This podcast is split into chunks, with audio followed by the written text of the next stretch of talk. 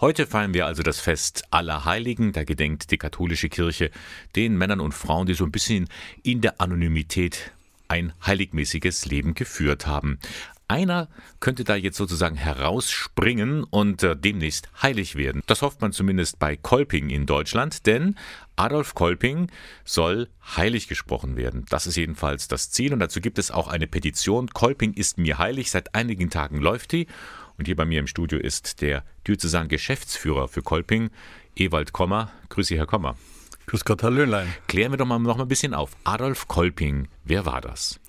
Adolf Kolping ist 1813 in Kerpen bei Köln geboren worden, stammt aus einer Schäfersfamilie, hat dann die Lehre als Schuhmacher absolviert und hat in dieser Zeit die Berufung für sich erfahren, dass er Priester werden möchte. Er hat dann das Theologiestudium in Bonn und München aufgenommen und absolviert und wurde dann zum Priester geweiht. Er war Kaplan und Religionslehrer in Elberfeld bei Wuppertal.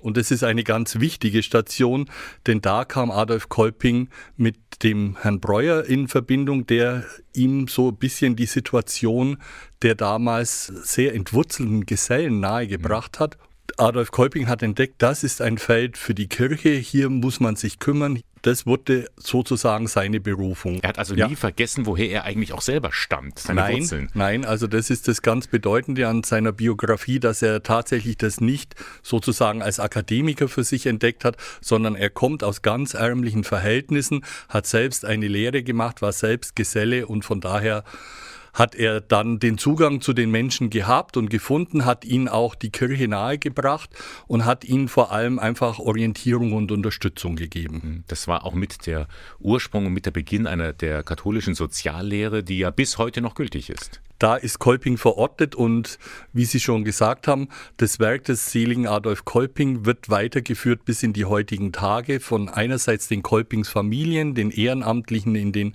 Verbänden, den Pfarreien vor Ort und gleichzeitig in den sogenannten Einrichtungen, also den Kolping Bildungswerken, den Kolping Häusern, den Kolping Familienferienstätten. Mhm. Also Häuser gibt es ja zum Beispiel in Ingolstadt und in Eichstätt. Ja. Da hat sich natürlich ein bisschen die Aufgabenstellung geändert. Es sind jetzt nicht mehr die Gesellen, die von Stadt zu Stadt äh, gehen, ja. sondern es sind jetzt auch Menschen, die trotzdem eine gewisse Entwurzelung haben.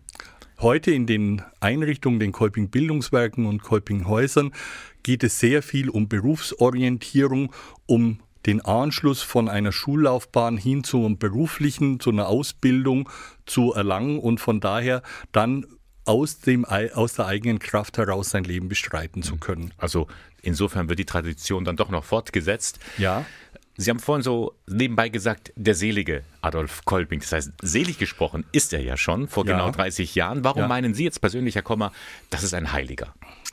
Also für Heilige gibt es für mich ja vor allem die Vorgabe sozusagen oder das Ziel, einfach das Evangelium zu leben, im Glauben verwurzelt zu sein, für andere Menschen da zu sein, die Liebe, die wir alle durch Jesus Christus erfahren haben, greifbar zu machen und weiterzugeben und sich um andere zu kümmern.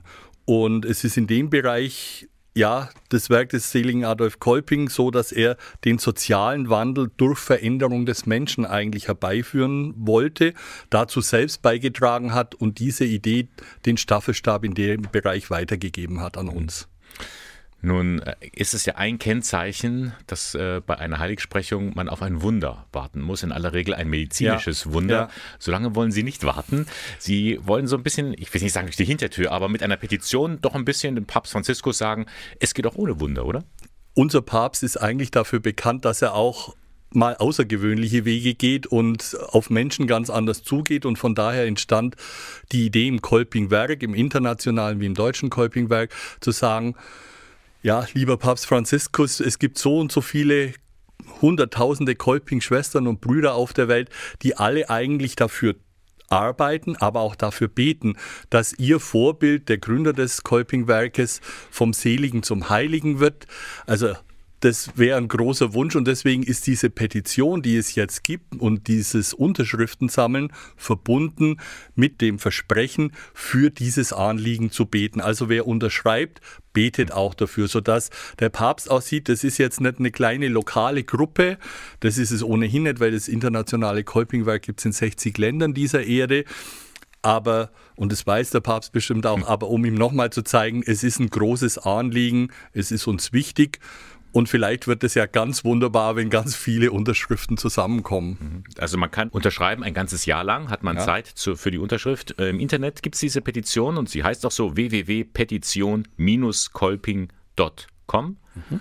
Ein Jahr hat man Zeit und dann sollen im Oktober 2021 die Unterschriften an Papst Franziskus übergeben werden. So der Plan. Ja, Sie haben ja schon erwähnt, dass vor 30 Jahren die Seligsprechung durch Papst Johannes Paul II. war und zum 30-jährigen Jubiläum wird es eine große Wallfahrt. Mhm. Natürlich hoffen wir das alles, dass es auch so zustande kommen kann. Wird es eine große Wallfahrt von Kolping nach Rom geben mit Festveranstaltungen, mit der Generalaudienz. Und da bei der Generalaudienz sollen die Unterschriften an Papst Franziskus übergeben werden. Und wir hoffen, dass es so viele Kisten sind, dass der Papst auch staunt, was Kolping zu Wege bringt. Und dass er nicht mehr anders kann, als Kolping heilig zu ja. sprechen. Herr Kommer, ganz lieben Dank, dass Sie uns ein bisschen was über Ihren Wunschheiligen erzählt haben. Ich danke Ihnen.